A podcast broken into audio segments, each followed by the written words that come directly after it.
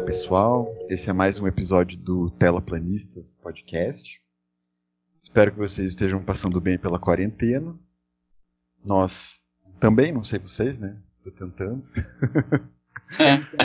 Mas é, hoje a gente vai discutir um filme que foi sugerido por mim, Henrique Kramer, chama Badlands, no português a tradução é Terra de Ninguém, né? Terras de Ninguém. Acho mais Com... legal em português. Exatamente. e é um filme de 1973 do Terrence Malick. Boa noite, pessoal. Boa noite, André. Boa noite, Busnardo. Boa noite. Boa noite. Eu vou tentar fazer uma passada assim pelo, pelo enredo e lançar uma questão que acho que é importante do, pra gente discutir o filme, né? Bom, esse filme é o filme de estreia do Terrence Malick, né, de 1973 é um filme que despertou a minha atenção como, como espectador de cinema, né? Porque é um filme muito elogiado, né? Se você consultar a ficha dele na, no site da Criterion, por exemplo, né? É super aclamado, né? Tem, recebeu vários prêmios, é considerado um dos maiores é, feitos da história do cinema, né? E exatamente exaltando o fato de que é um filme de estreia, né? Que é bastante interessante. Assim. E, curiosamente, também na quartinha eu descobri que é um dos 10 filmes favoritos do, do Kairin Ainus, não sei se fala o nome dele, mas é o diretor brasileiro lá do Vida Invisível, é, Céu de Sueli, O Amarelo Manga. Bom, depois você edita se tiver alguma coisa errada. Pode deixar. Eu boto a correção com a minha voz, assim, Vai. fingindo que é você. Mas enfim, é um filme muito aclamado, né? E, enfim, isso despertou a minha, minha atenção. Eu conheço alguns filmes, eu conheço toda a filmografia do, do Terrence Malick, né? Mas conheço, né, inicialmente conheci inicialmente o Thin Red Line, Linha Vermelha, né? Além da Linha Vermelha, que é um filme de 98 sobre guerra. O Árvore da Vida, que é um filme já da maturidade assim, do Terrence Malick, né? já bem experimental, né? E enfim, ele é meio que conhecido por ser um, dire um diretor meio cabeção, né? Ele tem uns filmes bem experimentais, assim, com uma linguagem bem doida, né? E eu fiquei curioso exatamente de conhecer como essa linguagem se desenvolveu, como ele elaborava a linguagem de cinema dele no começo da carreira, né? E eu fiquei, já estou colocando a minha impressão inicial, né? Fiquei bem feliz com o filme, gostei bastante, assim, acho que faz jus a, a toda essa essa, essa, recepção positiva que ele teve na época e hoje o reconhecimento que ele tem, né? É de fato um filme muito bonito, como a gente estava comentando um pouco antes de começar. Visualmente é bem interessante, tem atuações muito boas, né? E enfim, é, achei bem interessante conhecer o começo da carreira do Terence Malik. Ou Malik, não sei como a gente vai falar aqui, qual é a pronúncia que a gente vai adotar, né? Mas enfim, qual é a história, né?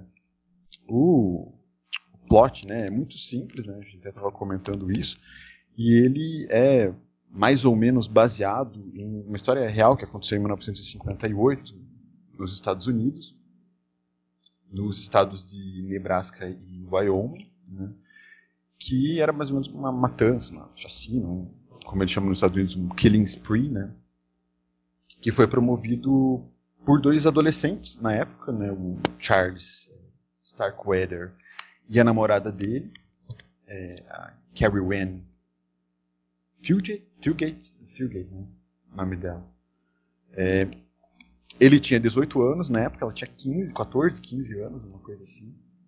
Os dois mataram muitas pessoas em algumas semanas, alguns meses ali naqueles dois estados.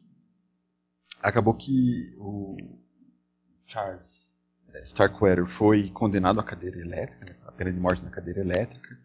A Carrie Wen foi condenada à prisão perpétua, acho que ela conseguiu uma condicional, salvo engano. Existe isso nos Estados Unidos, prisão perpétua com condicional, né? Depois o André esclarece pra gente, ele conhece mais. Xiii!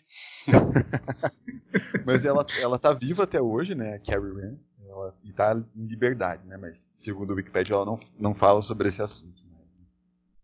Também pudera, né? bizarro. No filme ela falou um monte. e o Terrence Malick se inspira na história desse casal de jovens, né? Para contar a história do Kit, que é feito pelo Martin Sheen, que é o pai do Charlie Sheen, né? na época com 31 anos, e pela Cici Spacek, né? Que é, faz o papel da Holly, né? que é a parceira, ali, namorada do Kit, que promove ali a matança. Né? Basicamente eles se conhecem ali na vizinhança do bairro que, que ela mora, né?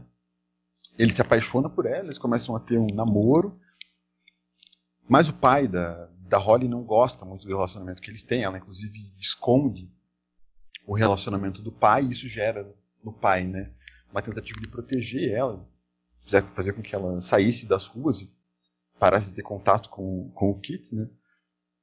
E ele fica muito incomodado com isso, fica muito bravo e ele tenta fugir com a tenta levar, né, da casa dela a, a Holly, né?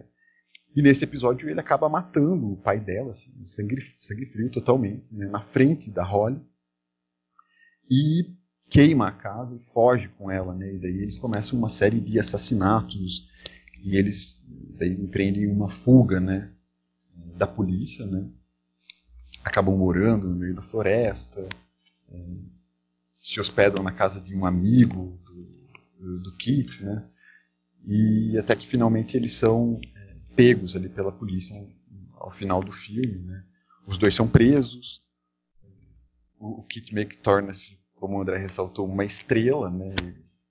Dar souvenirs ali para os policiais, que, porque foram semanas de assassinato que eles cometeram, né? Eles acabaram ganhando uma notoriedade no país.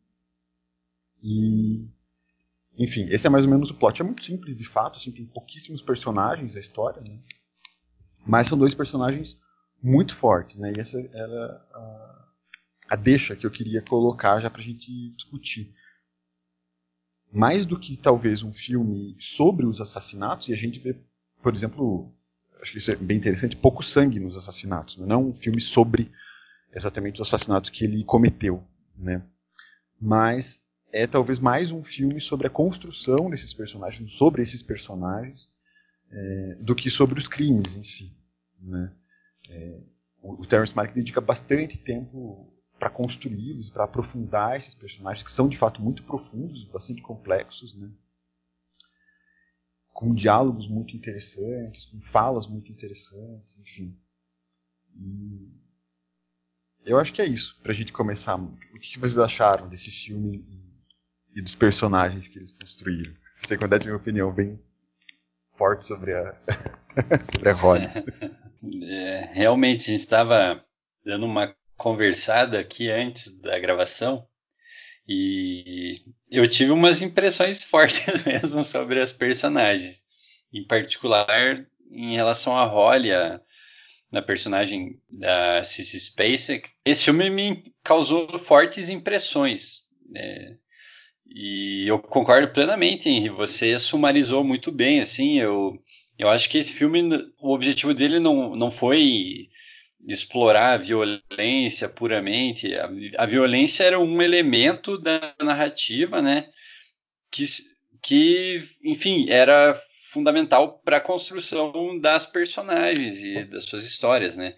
Mas o Terence Malick, ele não, também não sei se é assim que pronuncia, mas ele não quis ficar fazendo, assim, explorando a sanguinolência, etc e tal. Mas assim, não, não deixa de ser meio chocante a forma como ele explora a morte. Por exemplo, tem várias cenas de animais mortos e tem uma hora em que o, o Martin Sheen sobe num boi ou numa vaca que está desfalecido no chão. Eu achei essa cena foi muito assim me causou um desconforto. No começo do filme tem um cachorro morto, depois tem outra cena em que a Cissy Spacek descarta um, um peixe dela que estava doente, era um bagre, enfim, tem muitas cenas assim que são desconfortáveis, mas ele não ele não tem uma coisa assim de explorar o gore, assim, você não vê gente explodindo em pedaços quando o, o personagem do Martin Sheen mata, etc e tal. Eu, acho que foi muito legal isso que você falou, Henry. Realmente, parece que o foco é, é justamente a narrativa e o desenvolvimento das duas personagens ali, que são esses pombinhos. E eu já adianto minha impressão com os quais eu não simpatizei nada, pelo contrário. O Kit e a Holly, meu Deus, meu, meus amigos. Eu tava até pensando, assim, fazia tempo que eu não via um filme e eu não tinha uma antipatia tão forte assim pelos personagens principais. Eu tava torcendo para acontecer alguma coisa muito ruim com eles o tempo todo, assim, para ver se de repente encerrava, é, enfim, toda a trajetória de destruição e de coisas deletérias que eles estavam promovendo, né? Eu, assim, eu gostei muito do filme nesse sentido, porque que a gente estava debatendo antes também, brevemente. Eu não sei qual foi a intenção do Terrence Malick. Se foi é, desenvolver essas personagens de maneira que a gente tivesse alguma empatia por eles ou desgosto, né? Eu não sei. Para mim ficou bem ambíguo. E eu já falo que para mim foi de desgosto absoluto, assim.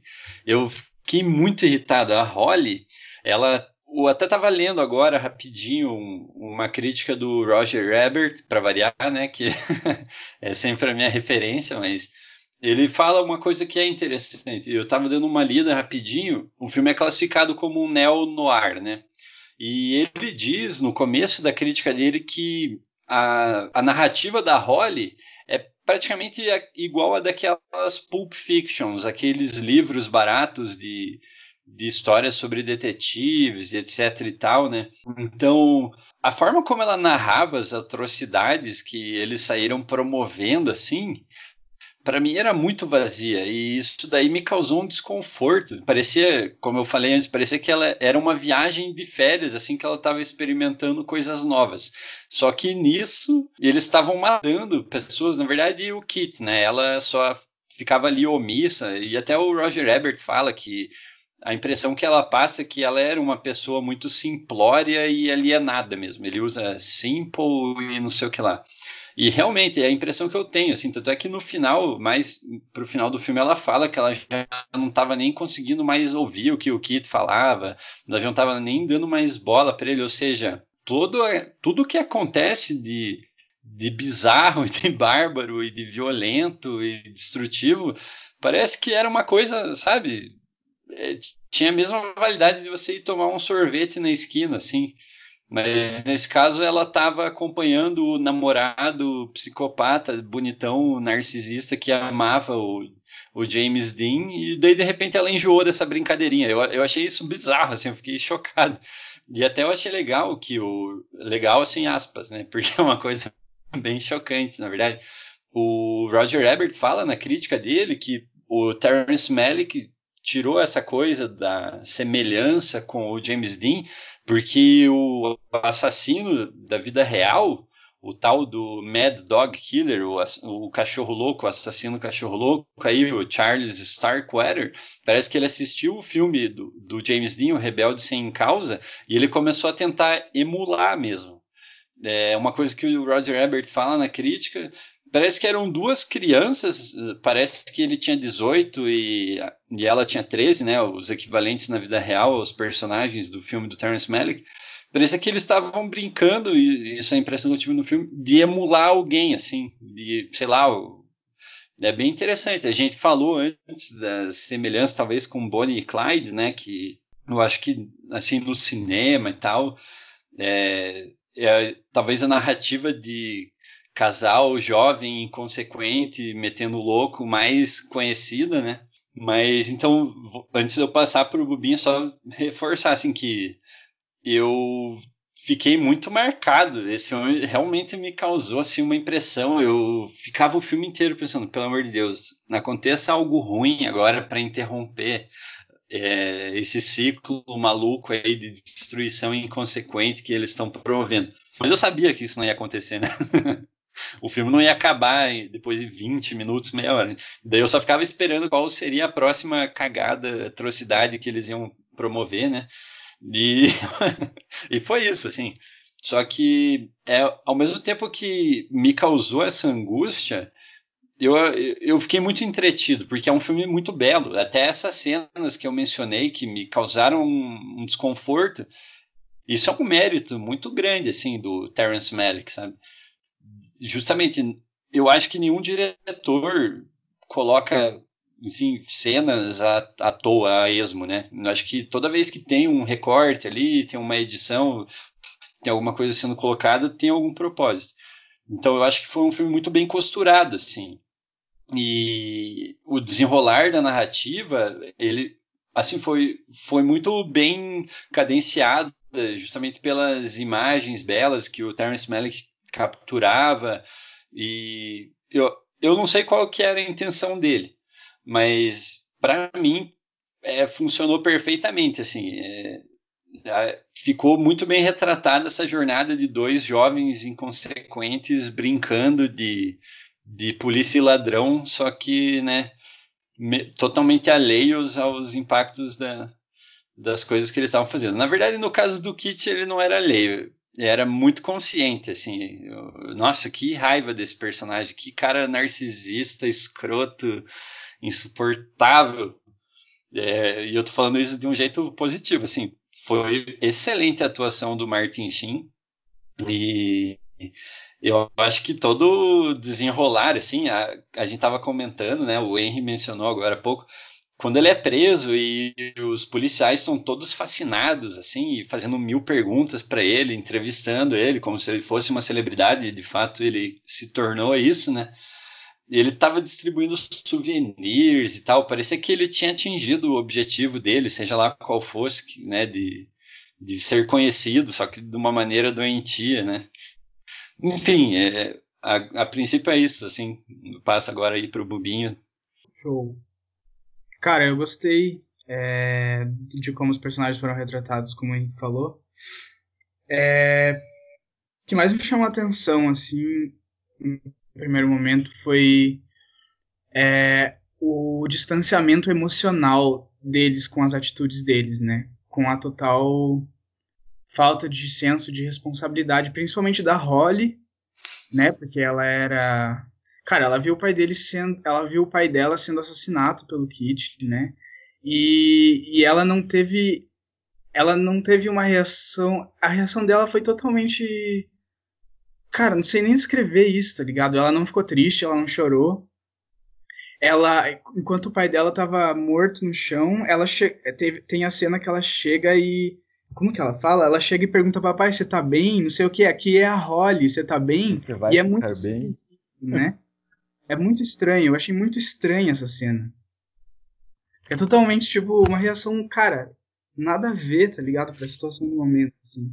E, desculpa interromper, mas para piorar essa cena ainda, ela pergunta pro Kit: Ah, você acha que a gente chama o médico? Ele vai lá e cutuca o pai dela, vê que ele tá morto. Ah, não, não precisa.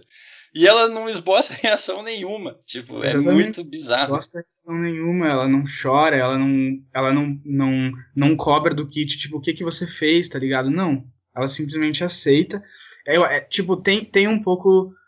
É, tipo, o motivo de ela ter agido assim é a relação do, com o pai dela era difícil, né? Ela explica isso no começo do filme, que a mãe dela morreu quando ela era bem criança, daí morava só ela e o pai.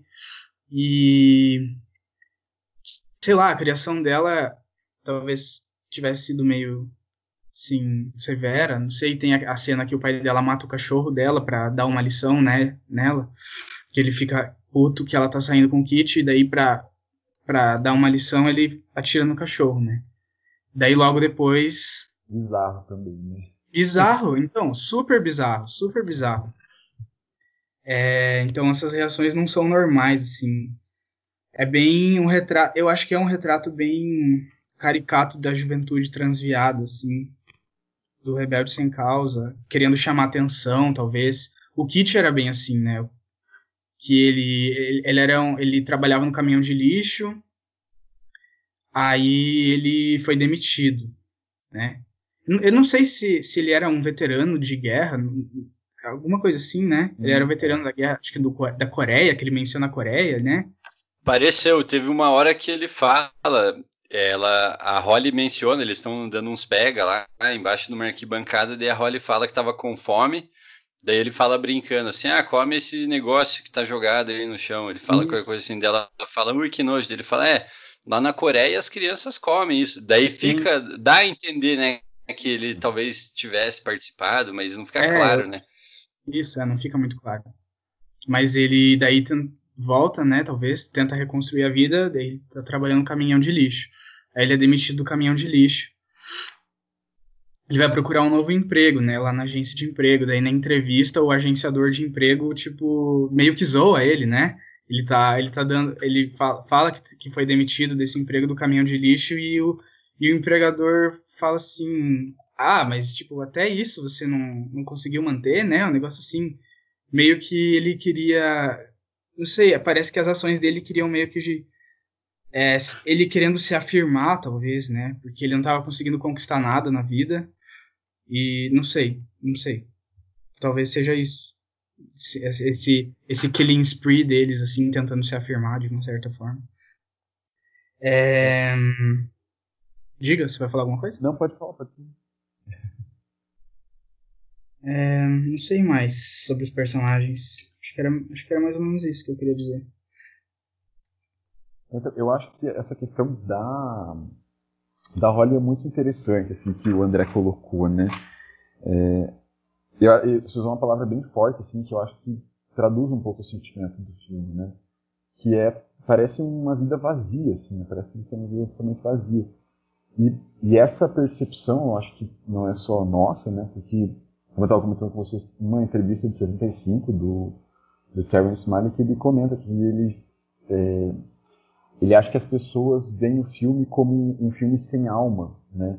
um filme que não lida com outras emoções senão a frieza do, do assassinato e essa certa indiferença que eles têm tanto pela vida, pelo futuro, destino deles, né, quanto pela vida dos outros, né. Mas ele acha que talvez não, né? Ele acha que tem ali uma história, que existe uma algo quente nessa história, assim, na perspectiva, né? Dele, né? Mas eu acho que de fato, e, e acho que essa, essa questão do vazio nas vida de, na vida dos dois, assim, é o que talvez é um ponto de encontro, né? Tanto da, da Holly com o Kit, né? A gente vê no, o primeiro diálogo, assim, né? Da, o primeiro diálogo não, né? A primeira fala né, do, do filme é a Holly contando da vida dela, né? E ela era havia perdido a mãe, logo acho que foi no parto, né? Foi, foi isso ou... É, a mãe teve pneumonia quando ela era pequena, que eu me lembre. Ah, sim. Hoje Mas seria ela... Covid, infelizmente, né? Mas exatamente. Traduzindo, né? Mas ela ficou órfã de mãe e ficou é, foi criada pelo pai, né? E ela contava que o pai dela mesmo era muito indiferente a ela, né? E que não, não podia encontrar consolo na filha para a morte da esposa dele. Né? Então parecia uma menina muito sozinha mesmo. Assim. Em outro momento ela fala que ela não era popular e que ela é, não tinha tido muito espaço, assim, as pessoas achavam ela meio sem opinião, sem personalidade, ela fala, né? Então parece uma menina muito, como eu li em algumas críticas, né, muito sugestionável, né? É, mas o próprio Terence Malick nessa entrevista ele fala que as pessoas entendem ela errado. Ela não é uma, pessoa, uma menina burra, não é uma menina, é, como é que eu vou dizer, que não conseguia compreender aquilo que estava acontecendo. Exatamente o contrário. Talvez ela compreendia e não conseguia significar, representar a morte do pai dela ou a morte das outras pessoas como algo ruim, né?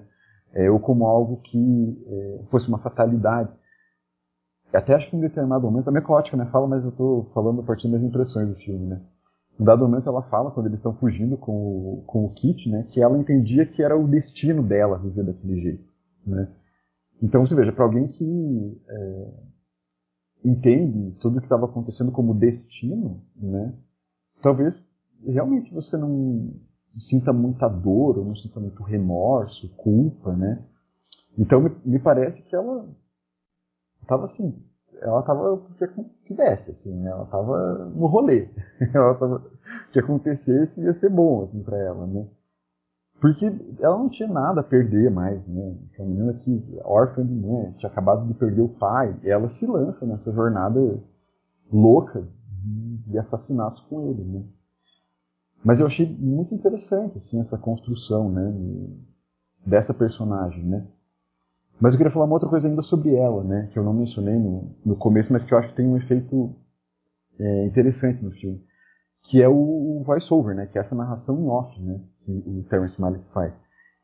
Eu acho que essas impressões que a gente tem sobre ela, poxa, uma menina é, que não questiona as atitudes do namorado, né? Em nenhum momento ela se volta contra ele e questiona os rumos que, ela está tomando, né? Eu acho que essa, esse efeito também é causado um pouco é, pela dissonância entre o que ela narra, né, entre a história que ela conta, que na verdade ela não está contando a história, né? Ela está talvez colecionando alguns fatos ali, né, que ela viveu. Tem alguns momentos que parece que ela está fazendo uma retrospectiva da vida dela, e outros momentos ela está adiantando a história para o espectador. É uma, é uma, coisa bem peculiar. Assim, acho que ele faz um, um uso também dessa narrativa em off que não é é que vou dizer, não é um auxílio para a narrativa, mas é uma, talvez quase como uma história paralela, né? E ele sugere várias vezes isso, né? Quando contrapõe o que ela fala com o que está acontecendo, né? Mas eu acho que isso, como é que eu vou dizer, dá pra gente a impressão de que ela não, não consegue mesmo é, viver aquela história na, como é vou dizer, na crueza dela, né? na verdade que ela carrega. Né? Ela está sempre num outro mundo, parece, né? e vivendo outras coisas e tal. E, essa impressão eu fiquei no, momento que ela fala, eu já achei bem bonita a fala, inclusive, né? Ela, eles já, já fugiram, estão morando no meio do mato, né? Numa casa na árvore. E ela fala pro Kit, quando ele está pescando, né? Não sei se vocês lembram dessa passagem, que ela, ela queria, eu vou dizer, uma vida melhor, ela queria estar tá fora dali, ela já estava um pouco cansada daquela vida meio sem conforto, totalmente sem conforto, né, que eles estavam levando e tal. E ela começa a ver fotos do que o pai dela tinha num, não sei que aparelho que é aquilo, mas é tipo uma lente para aproximar fotos assim, né? E ela começa meio que fantasiar a vida que ela podia ter, né? Ela começa a se questionar, né? O que seria da minha vida se eu não tivesse conhecido o Kit? O que seria da minha vida se meu pai não tivesse morrido? E, e ela até é, esboça um pouco de remorso, assim, ah, poxa, ele tinha tantos anos para viver e não viveu, porque eles mataram ele, né? Afinal.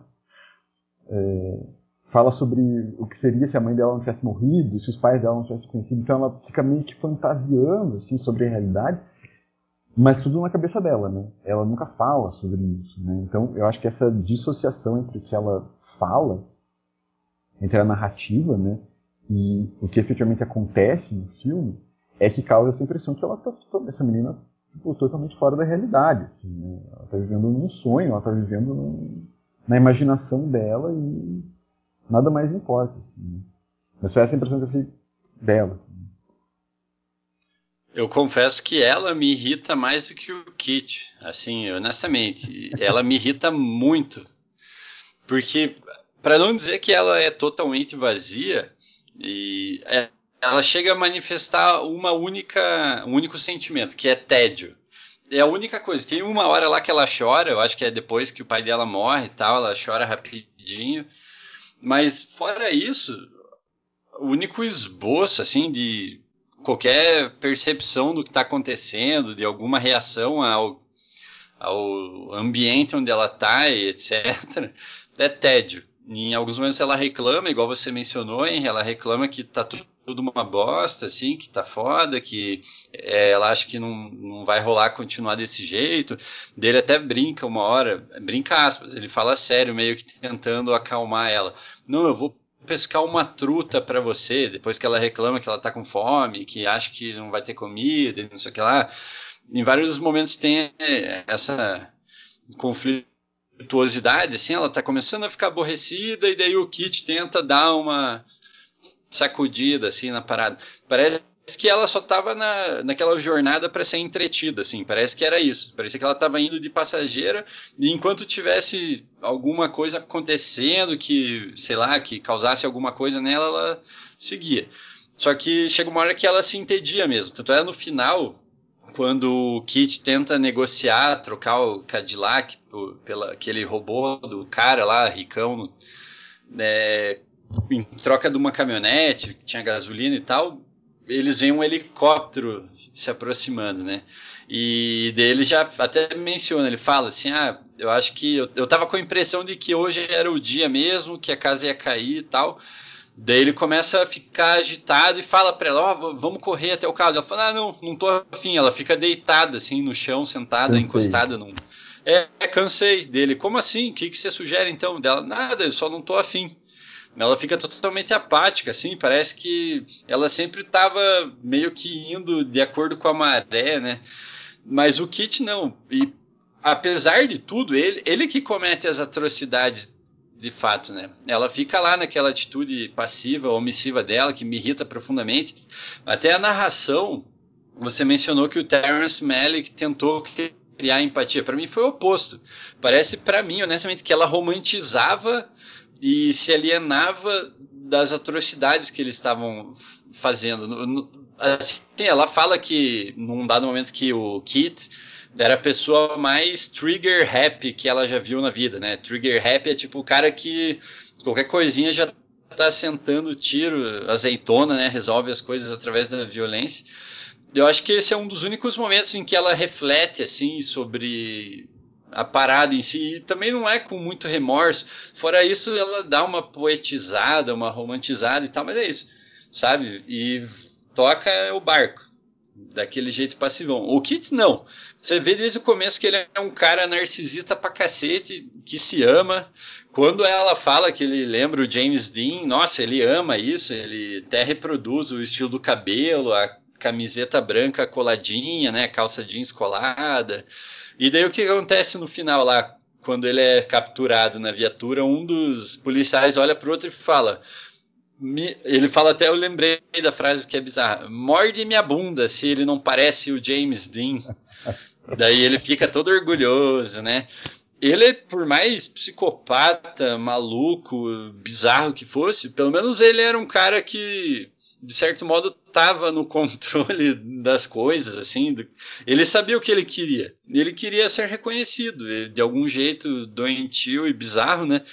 Mas ele estava adorando o fato de eles estarem promovendo o caos e fazendo merda, espalhando destruição e tal. Tanto é que tem a cena dos souvenir, souvenirs que a gente já mencionou, né? Mas até vi na crítica do, do Roger Ebert, isso foi uma coisa que me marcou, mas ele sumarizou de um jeito que eu acho muito foda.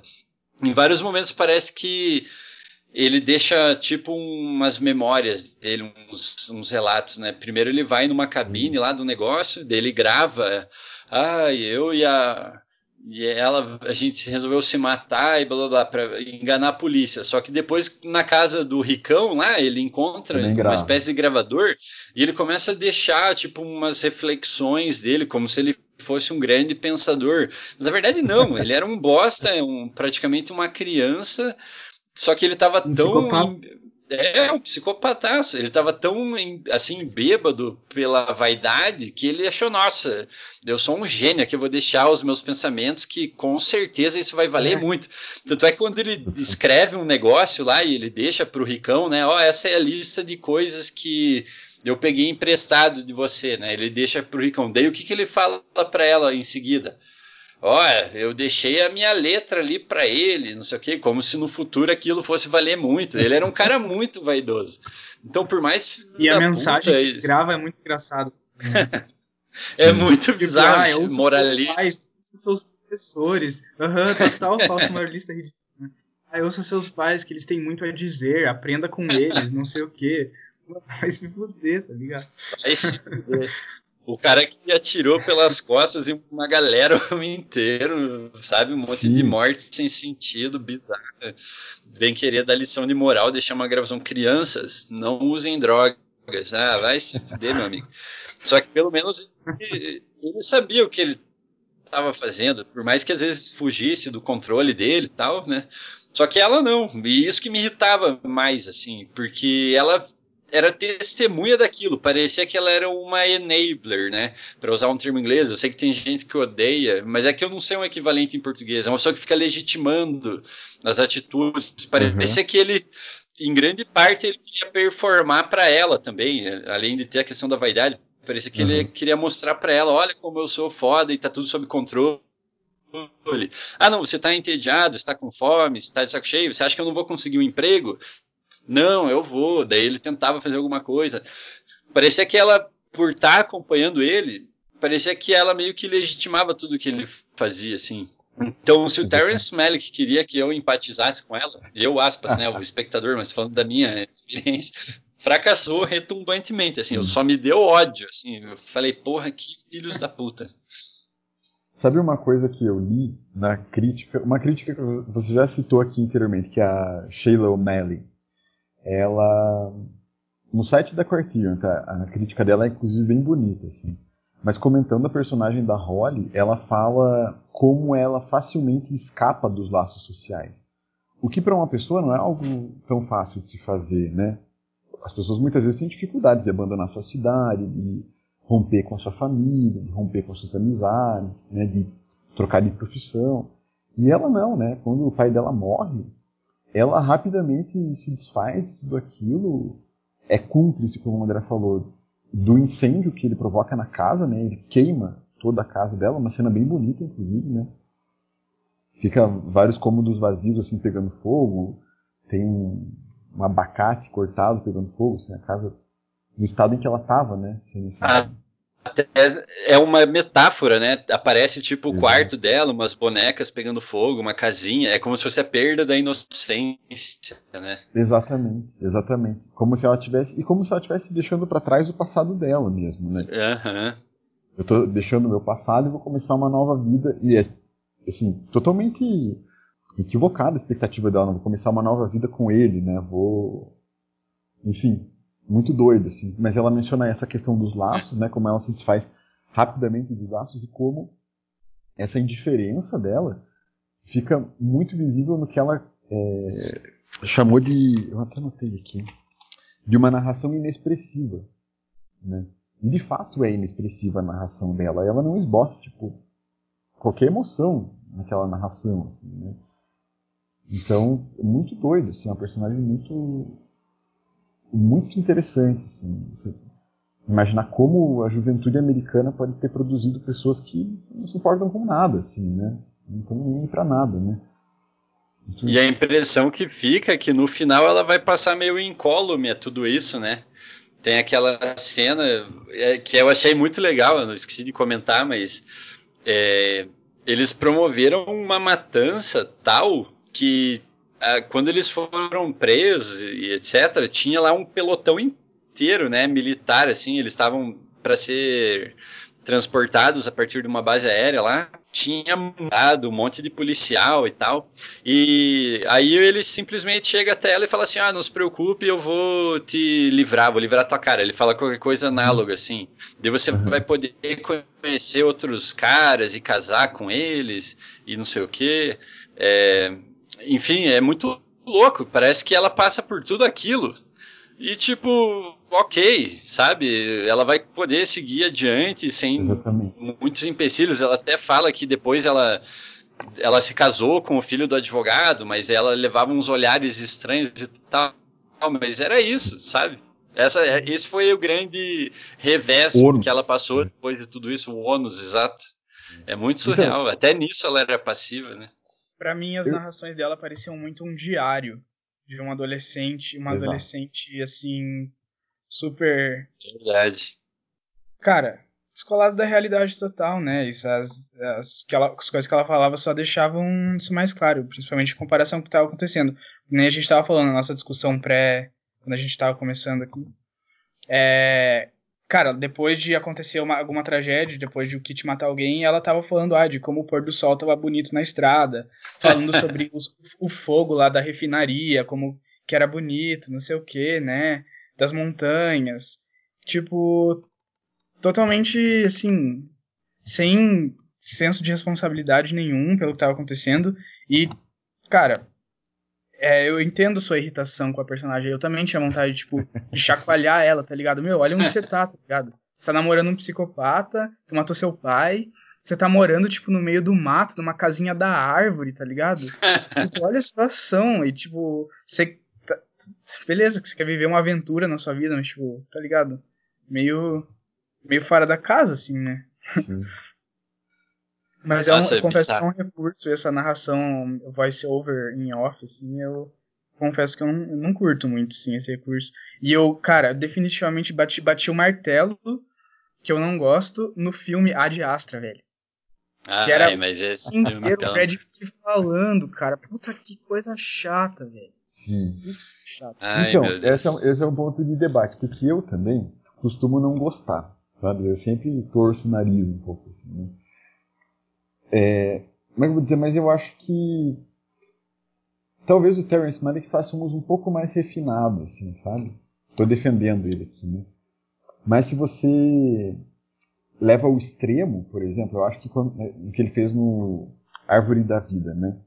Eu mencionei aqui. Quase todo o filme é baseado em voice-over, né? Em narrativa em off, né? Ele tem outro documentário também recente que chama Viagem no Tempo, Viagem no Tempo, exatamente. Que é um documentário narrado, tem como um documentário, efetivamente. Está entre, tá entre os gêneros ali no filme e documentário.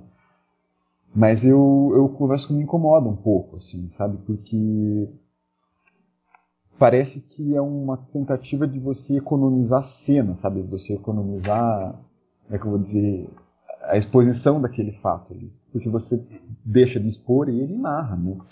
Mas eu acho que nesse caso, tem mais o efeito que você mencionou, assim, é, fazer como se fosse um diário dela, né? ela, ela dando a versão dela da história, né? tentando até se explicar, né? E acho que essa era a intenção do Terrence Malick, ele fala nessa entrevista que eu mencionei, né? Que ele queria contar uma história de uma adolescente, então é, sobretudo, uma história dela, né? Tanto que é ela que está na cena de abertura do filme, né? Já falando sobre ela mesma e é, no final, né? Então do, do, começo ao fim do filme o tema é ela, né, efetivamente. E o Kit é um, dizer, é um parceiro casual dela, para uma aventura, como você colocou, né, para um divertimento dela. Mas eu confesso que eu acho, eu fico um pouco incomodado assim às vezes, sabe? E, e acho que em, em, em, Hollywood em geral, assim, na indústria do cinema, não é muito comum mais a gente ver tanta é. narração em off, né? Enfim. É, eu até estava tentando pensar agora. De cabeça eu nem sei dizer assim um filme que tenha narração dessa maneira, sabe? Eu sei que era um artifício bem comum em filmes noir, assim, mais antigos uhum. e tal, né? Eu acho que às vezes é um artifício para deixar tudo mais mastigadinho, né? Eu particularmente acho até que às vezes tem um potencial, assim, por exemplo, em filmes de mistério, qualquer coisa do gênero. Mas realmente, nem sempre fica. Eu acho que nesse filme em particular eu achei que foi interessante. Porque ajudou a construir, digamos, a psique da personagem. Né? Até o meu ódio, que é uma palavra muito pesada, mas a minha irritação com ela vem até por conta disso que o Bubim e você mencionaram. É um, mostra como ela estava desconectada dos absurdos ali que ela estava vivendo e do que estava acontecendo ao redor dela. Então eu acho que tem uma validade assim, né? Eu fiquei puto, mas foi com a personagem, foi com a narrativa, não com a execução do filme. Eu achei que foi um ótimo artifício nesse aspecto. Se não tivesse a narração, talvez eu até eu acho que seria o oposto do que ele tentou, né, para mim. Talvez eu empatizasse com ela, porque eu ia ficar conjecturando. O que será que está passando na cabeça dela? Eu não ia ter a certeza de que ela estava vendo o namorado atirar numa galera pelas costas e ela falando do pôr do sol na montanha, sabe? Sabe tipo, que, porra! Sabe que a questão da posição dela e como usou o equivalente dela na vida real, né? Que era Carrie Ann Fugate, né? Ela... De 13 anos, né? 13, mais absurdo talvez. Né? Mas, Caralho! É, no julgamento dela, o que se debateu era exatamente se ela era uma cúmplice, ela era uma coautora dos crimes dele, né? e tinha alguma participação, ou se ela era vítima, e parece que essa foi a tese da defesa, né? Se ela era vítima de um sequestro, basicamente, né? Porque é, também é bem plausível, assim, né? Se você tomar alguém muito sugestionável como ela, né? E muito é, impressionável, né? Você talvez, em outros termos, estivesse colocando ela numa situação de sequestro, né? Ele estava privando ela da liberdade, ele estava armado, era um homem mais velho, mais forte, né? É, enfim, mas não foi bem sucedido e eu acho que o, passados 15 anos do fato, né, o Terence Malick concluiu mesmo que ela era coautora daqueles crimes e que ela estava pouco se fudendo, que ela não tava, que ela queria mesmo fugir com ele, queria mesmo viver essa aventura. Mas será que porque ela ter, ter recebido uma pena tão branda no filme, será que isso não foi levado em consideração, tipo conjecturando agora coisas que não estão no filme, né? É, porque ela é. simplesmente, é. ela, que, que ela, ela pegou o que, que ela pegou? Ela não, ela nem ficou presa, eu acho, né? Não, ficou... acho que não. É. Ela casou, ela falou que ela saiu. Eu não lembro agora exatamente, mas ela fala que ela saiu e a galera olhava meio torto assim para ela, mas foda-se que ela colocou o filho do gado e tal. Enquanto o Kit fritou na cadeira elétrica. Isso, é muito louco, é. né? E é, é bizarro porque. Uma absolução pra ela, né? Uma, uma solução ficcional, né? Sim. Porque isso, essa hipótese do sequestro, assim, é interessante pensar porque, pelo que eu entendi, ela não tinha entrado em um acordo com ele antes. Ó, oh, um dia você vai chegar na minha casa, pegar minhas paradas e a gente vai vazar. Não, né? Ela tava tocando clarinete, esperando o pai dela buscar. Nisso, o Kit entrou na casa e começou a encher uma mala. Viu uhum. o pai dela, sentou uns tiros no cara e ela só ficou lá, tipo, ah, caralho, tá, beleza, vamos, sabe? É. Então é meio bizarro, assim, né? Não é, sei. A atitude dela é meio que alguém que se conforma, né? Ao, é meio catatônico, assim, né? Tipo, então ela meio que aceita, eu... assume aquela situação e. Não vou dizer, embarca nela, né? Ela não questiona, não se opõe ao destino dela, que ela toma como destino, né? É muito doido.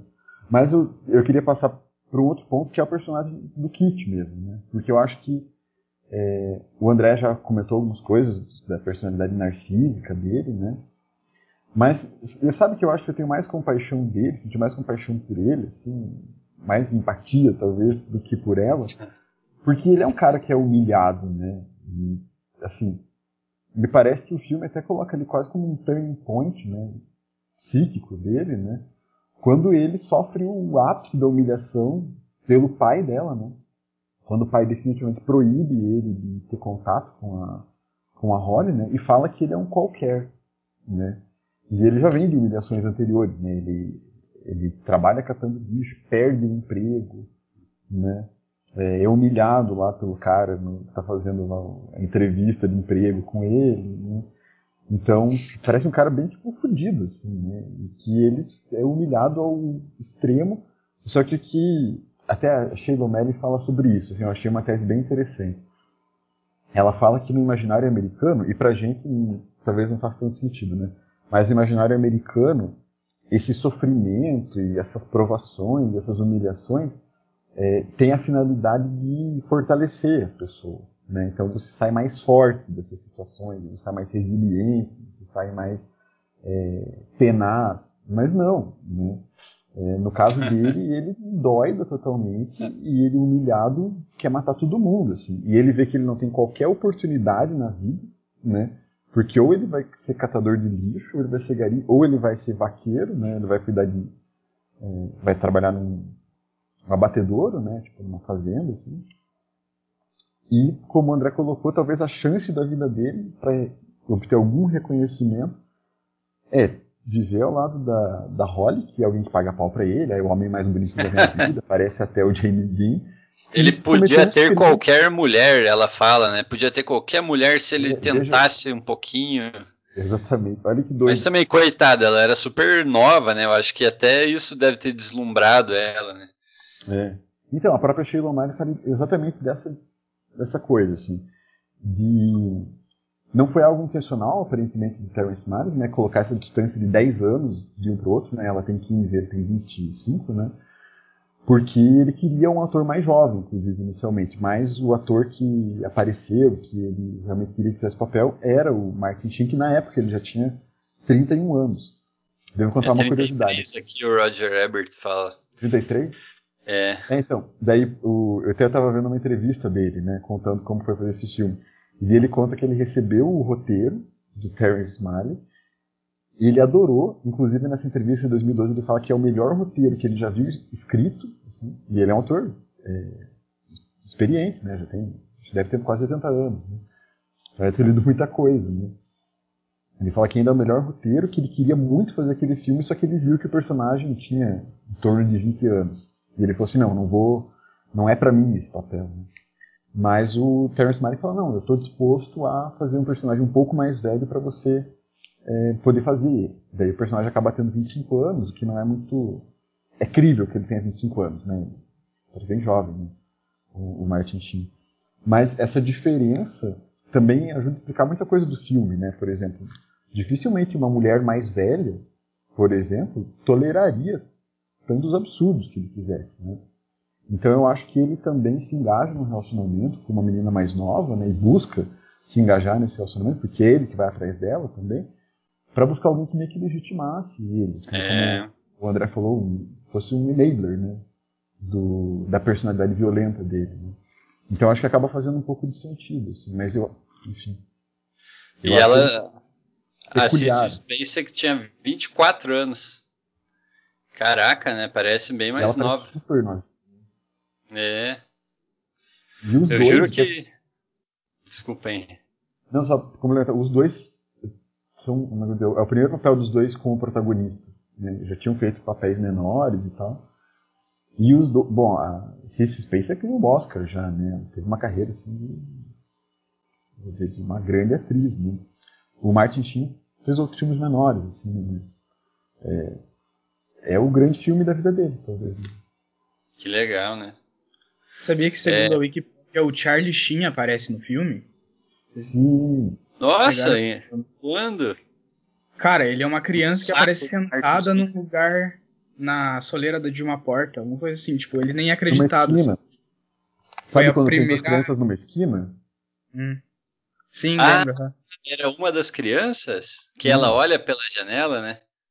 Então, os dois filhos do Martin é, Sheen os dois são as duas crianças. É o Emílio Esteves, né? O outro. Isso, Emílio Esteves, exatamente. Que fez aquele filme que treinava um time de rock e lá e tal. Acho que foi o grande papel do Emílio Esteves. e o Terrence é. Malick é. faz um cameo. Ah, é?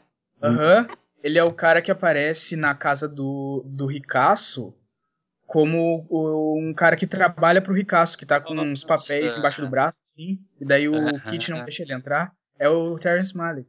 Eu não sabia, que legal. Caraca. Hum. ele, ele, é bom. É, parece. Ele é bom. É. Legal. Cara, fica, eu achei muito legal. Tipo, coisas, coisas que, por exemplo, o Tarantino faz, né? Ele aparecer no filme. É. Sim. ai, ai. Eu achei muito interessante a cena que você mencionou aí lá das fotos. Que ela tá vendo as fotos na maquininha, as fotos do pai dela, fotos de viagens, né, de lugares ao redor do mundo, inclusive tem o Rio de Janeiro, o canal do Nossa. Aham, uhum, o canal tem a... É, cara, eu vi que tinha umas palavras em português na legenda da foto. Era o canal do Mangue no Rio de Janeiro. Nossa, Hoje em dia é um puta do esgoto a céu aberto assim. Naquela Lagoa época. Era Rodrigo de Freitas. Então, era esse lugar. Eu achei bem legal. E é uma cena interessante, né? Que ela fala. Ela começa a meio que refletir sobre as circunstâncias que, que levaram ela até aquela situação que ela se encontrava, né? Ela Sim. começa a pensar: ah, se meu pai não tivesse conhecido a minha mãe, se eu não tivesse conhecido o Kit, tá ligado? Ela começa meio que refletir sobre esses acasos da vida, né? Que levaram ela até ali. Tipo, eu achei bem, bem legal mesmo. Eu acho que esse é o único momento que ela tem um, assim, uma certa autorreflexão, que ela fala assim, é, que eu percebi que eu era apenas uma garotinha do Texas, né? Parece que é o único momento que ela se percebe no mundo enquanto sujeito, assim, e não é de um jeito muito positivo da maneira como ela coloca.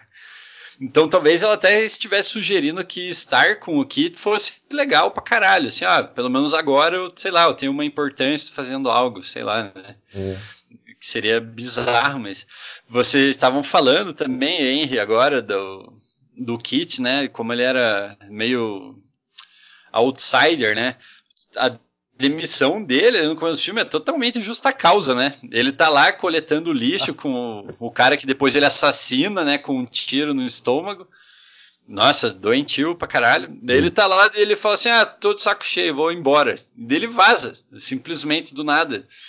Né? É muito louco. Ele realmente tinha um problema, assim, ele era muito desajustado, né? Pra usar um termo mais Daí depois ele no trabalho lá como cowboy, ele ainda fala assim, a prioridade dele é agora ninguém vai me zoar por eu usar essas botas, porque ele usava bota de cowboy o tempo todo, assim, né? Ou seja, ele era um cara muito peculiar, assim, né? Muito vaidosão e... Sim. Então, uh, vou citar mais uma vez a Sheila O'Malley, mas para dar o crédito aqui, porque não são ideias minhas, né? Mas ela fala que isso está muito dentro do contexto do, do, dos anos 50, 60, no final dos anos 50. Por como o Buzarn colocou ali, é, ele talvez tenta emular né, a, juventude transviada ali, daquele filme do, em que James Dean aparece. Né? É, e, bom, naquela época nos Estados Unidos, é dizer, esse era um problema social, né? A, a delinquência juvenil, a Sheila Melly fala sobre isso e tal. E esse é muito um retrato mesmo de um jovem que não respeita, não tem um tipo de adequação assim, à autoridade, às figuras de autoridade, e ele fica desafiando a autoridade o tempo inteiro. Assim, né? Ele desafia o, o companheiro dele, desafia o motorista do caminhão, desafia o pai dela, desafia né, o. Ele tipo, totalmente quer confrontar as autoridades ali, né? quer sair por cima disso. Né? Afinal, ele sabe que ele não vai conseguir, né? Mas ele tenta com todos os esforços dele. Né? Então, eu acho que explica bastante assim, o fato do contexto. Mas o que eu fiquei perguntando é por que o Terence Malick decidiu contar essa história dos anos 50, né, dos anos 70? Porque a gente já tinha passado por toda a revolução sexual, né, entre aspas, né, todo esse momento de liberação sexual, de mudança dos costumes, né, e talvez isso não, nem fizesse mais sentido, né? Esse tipo de, de postura diante da autoridade que já tinha totalmente sido derrubada, né? Autoridade paternal, autoridade do chefe, autoridade da lei, do Estado, né? Tinha sido bastante questionado, né?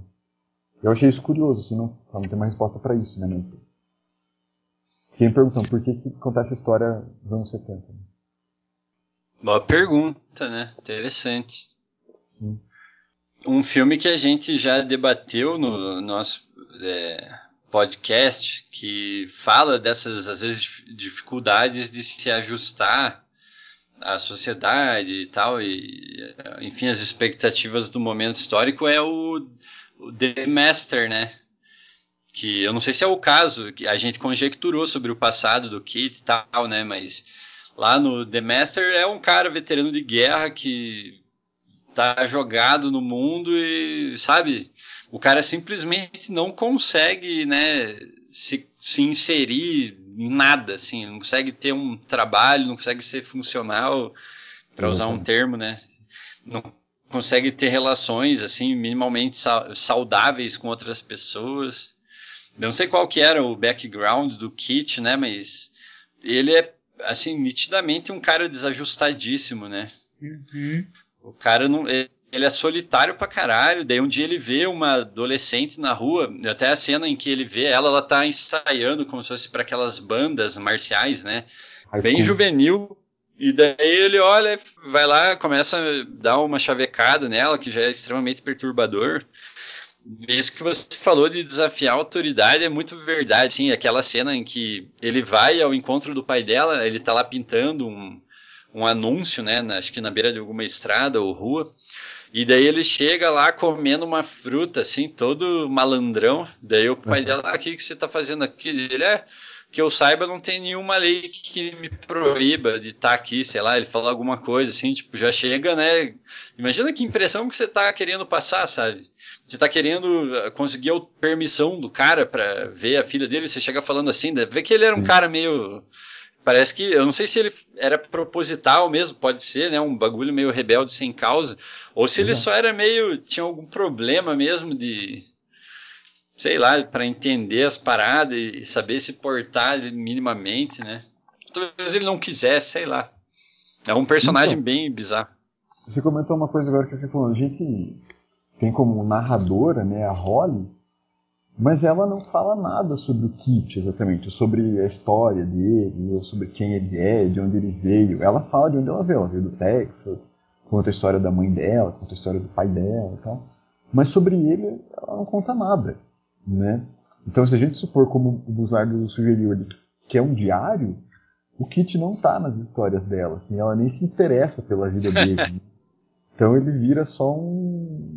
É, quando ela fala dele nas, quando ela fala dele, ela fala que tá entediado dele, né? É quando ela fala que tô de saco cheio, eu não ouço mais o que ele fala, não tô nem aí porque ele fala. Nossa. É. é foda. É, tem uma parte muito estranha, assim, que eles estão começando a namorar e, e daí ela fala, né, que ela poderia, ele poderia ter qualquer outra mulher, mas ele quer ficar com ela, porque afinal ela também é bonita, né? Mas daí ela fala assim, ah, não sei o que ele viu em mim, é, mas se eu, ele é bom para mim, porque se eu falar algo tudo bem se eu não falar nada, tudo bem também, então ele meio que me uhum. tolera, assim, né? É. Mas eu acho. Enfim. Eu acho bizarro, assim, porque na verdade é uma. Eu acho que o, o Terrence Malick fala a verdade, assim, é uma história dela, né? E ela tá cagando pra tudo, inclusive pra ele, né? Ela podia inserir ali na, no diário dela uma historinha do Kit, né? Pra gente saber dele, mas ela. ela é tão bizarra, né? Parece que ela tá cagando até para si própria, isso que é o mais interessante. Uhum. Mas essa conjectura que o Bubinho fez sobre ele ter vindo de alguma guerra tal, é, faz sentido também, porque depois que eles matam ele, na verdade, mata o pai dela, eles se mudam lá, vão brincar de viver na casinha na árvore, né? Daí ela fala que, que ah, de vez em quando ele sai roubar a galinha e blá blá blá, ele pesca tal. É um negócio bem militar mesmo, assim, realmente. Tanto é que ele faz umas armadilhas, né? Ele cria tipo umas tocas assim no chão para se esconder. Daí quando tem um dia que ele tá tentando pescar, ele tá frustrado, ele começa a dar tiro na água, igual um psicopata, né? Daí um cara que tá do outro lado do rio vê, e um senhor, né, que tá fumando, sei lá, cachimbo dele vê, provavelmente ele se liga, pô, esse aí deve ser o cara lá que matou uma pessoa e tá sendo procurado. Daí o que acontece? Não sei se é no mesmo dia ou no dia seguinte, tem três caras armados que vão atrás deles, né? Não sei se para coletar recompensa, né? Bounty é, Hunter, que, que parece que é, né? E daí ele liga o modo Vietcong ali, né? Tudo bem que ainda não era o, o período Tunga. de guerra do Vietnã, mas ele vira o guerrilheiro da selva e é. faz um barulho de bicho, né, para avisar ela. Dele sai correndo, pega lá o rifle, espingarda, não sei o que que era, e dele se esconde assim, num, tipo numa toca no chão, né? Um bagulho muito louco, assim, muito guerrilha. Uhum. Então, uhum. dá a entender que ele tinha uma expertise militar, né? Mas eu acho eu que é acho... é até interessante pra mística do personagem isso não ficar muito claro, né? Ele ser uma força hum. do caos, assim, que você não é. sabe mas o cara tá fazendo bosta pra caralho.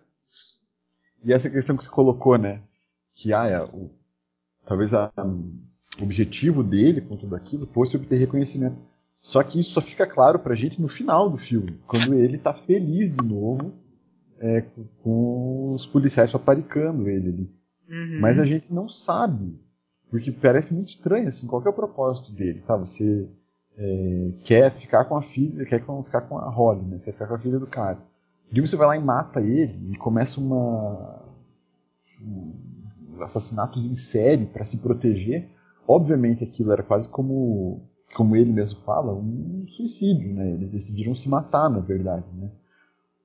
Porque ele Só podia que, decidir né? continuar com ela e, seguir a vida, mas ele é totalmente errante, assim, né? Você não sabe o que ele pretende com a vida, né? Uma coisa totalmente, como você falou no começo, vazia, né? Totalmente sem propósito. Né? Mas daí a gente entende, poxa, ele quer reconhecimento, ele quer ser tão famoso como o James Dean. E daí no final ele dá uma de Silvio Santos, né? Quem quer um pente? Ele joga um pente, uma caneta e não sei o quê. Ele, nossa, ele fica totalmente, né, ébrio, assim, pela, pela, uhum. pelo, pelo espanto e assombro que ele causa naquela galera e tal. Mas ele era é, tão covarde que ele não se mata, né? Ele não se mata. Ele podia ter se matado. Tanto quando, quando o helicóptero chegou, depois os policiais, ele teve várias oportunidades, mas ele não quis. Ele queria ser pego e ser elogiado, e nossa, olha como eu sou o bandidão do mal, né? Sim, é, ele queria ser lembrado, né? Você mencionou aquele episódio ali, pouco antes dele ser preso, em que ele coloca uns objetos num balde, né? E fala pra Holly, eu vou deixar aqui porque alguém vai lembrar de nós, isso aqui vai valer muito daqui a alguns anos, vão ser relíquias. Tipo, ele se dá uma importância muito maior do que ele efetivamente tem. Ele é um qualquer, né? Mas ele acha que ele é muito importante. Ele encenou a prisão dele. Ele podia ter fugido. Ele deu um tiro no pneu do carro para fingir que ele foi obrigado a parar por conta disso. E ele começou a empilhar pedras, sabe? Quando você empilha pedras para demarcar uma paisagem, alguma coisa ele coloca pedras para demarcar como se fosse um lugar turístico dele e ainda fala para os uhum. policiais: Ó, oh, aqui é onde vocês me prenderam. Olha Sim. o nível de narcisismo do cara, né? Essa coisa de que ele, ele achava realmente que ele ia revisitar essas coisas no futuro. É, nossa, mas não deu, né? Ele foi fritado no, na cadeira elétrica. Sim. É, mas causou, né? Era o que ele queria, era causar. Exatamente. Uma coisa que eu queria comentar com vocês, o André até tocou ali no começo, mas eu acho que é um ponto bem interessante, é o papel dos animais nesse, nesse filme, né? Porque é muito recorrente mesmo, né? Em várias circunstâncias aparecem animais morrendo, né? Inclusive, o, o fato de um animal morrer tem um lugar especial no roteiro quando a Holly mata o peixe dela, né? E decide não contar aquilo pro, pro Kit porque ela acha que ele não vai gostar do fato de ela ter matado um peixe, né? Imagina. Né? Coitado, se eu soubesse que viria acontecer depois, né? peixe era só um detalhe mesmo. Mas ela acha que ele, ele vai achar ruim que ela matou o peixe e tal. E de logo na sequência, ele tá pisando em cima de um boi morto. Né? tipo, totalmente. Né? E ela também não sabe, né? Mas ele tentou vender, né? Tentou apostar com o companheiro de trabalho dele se ele comeria um cachorro morto. então tem um, como é eu vou dizer, ele também tem uma coisa meio mórbida assim com o animal morto, né? E até talvez essa relação com a natureza, assim, meio quase como indiferente, assim, né? O animal é radicalmente o outro mesmo, né? Para eles, não tem qualquer possibilidade de se aproximar do animal, senão nessa relação utilitária, assim, de, de, sabe, trabalho dele, de se alimentar, né, a galinha, o peixe e tal. Mas eu achei muito doido como ele insere o animal assim, na narrativa, né, e talvez até traça um paralelo, assim, o desprezo que eles têm pela vida animal é, e o desprezo que eles têm pela vida humana também. Né? Parece que eles tratam indiferentemente todo mundo. Assim. Animais Mano, vocês repararam na, na, parte do peixe? Ela joga o peixe no quintal, assim, né? O peixe tá abrindo a boca, né? Bar, bar, bar. Daquele jeito de peixe. Aí ela tá narrando sobre o kit. Ah, não. Daí eu conversei sobre o kit, sobre o peixe, que o meu peixe tava doente. E daí ela, tava, daí ela fala sobre o kit. Ah, o kit é um cara esquisito. E é bem nessa parte que ele tá pisando em cima do boi. O boi morto. Cara, e logo depois corta pro Kit no quarto, na cama. Ela fala, ah, às vezes o Kit tá na cama e o peixe tá do lado dele, cara. Vocês viram isso? O peixe, o peixe que ela jogou tá do lado, no, no, no coisinho, assim, no, na estantezinha. Nossa, eu não reparei isso. Boca, não reparei. Assim, cara, tá aos 13 minutos do filme. Ui, Vejam isso. caraca. Eu voltei pra ver, cara. É, é, é, é, por que que ele inseriu. Por que que, o, por que que tem isso, tá ligado? tipo, qual é o significado disso? Pois é, né? Será Mas que é... ele era tão stalker que ele foi lá coletar um peixe? Ele ficava stalkeando ela, ó, oh, tem um peixe aqui, vou levar esses. É. Mas o peixe ainda tava mexendo a boca, cara. Dá pra ver Bizarraço. Bizarraço. Nossa. Nossa. Eu achei chocante, assim, é, todas essas cenas que envolviam animais agonizando, quando o pai dela atira no cachorro, você vê o cachorrinho arfando, assim, ensanguentado, ele joga uma mala, né, de cima da ponte, com certeza com o corpo do cachorro, tipo, a, ele subindo na vaca.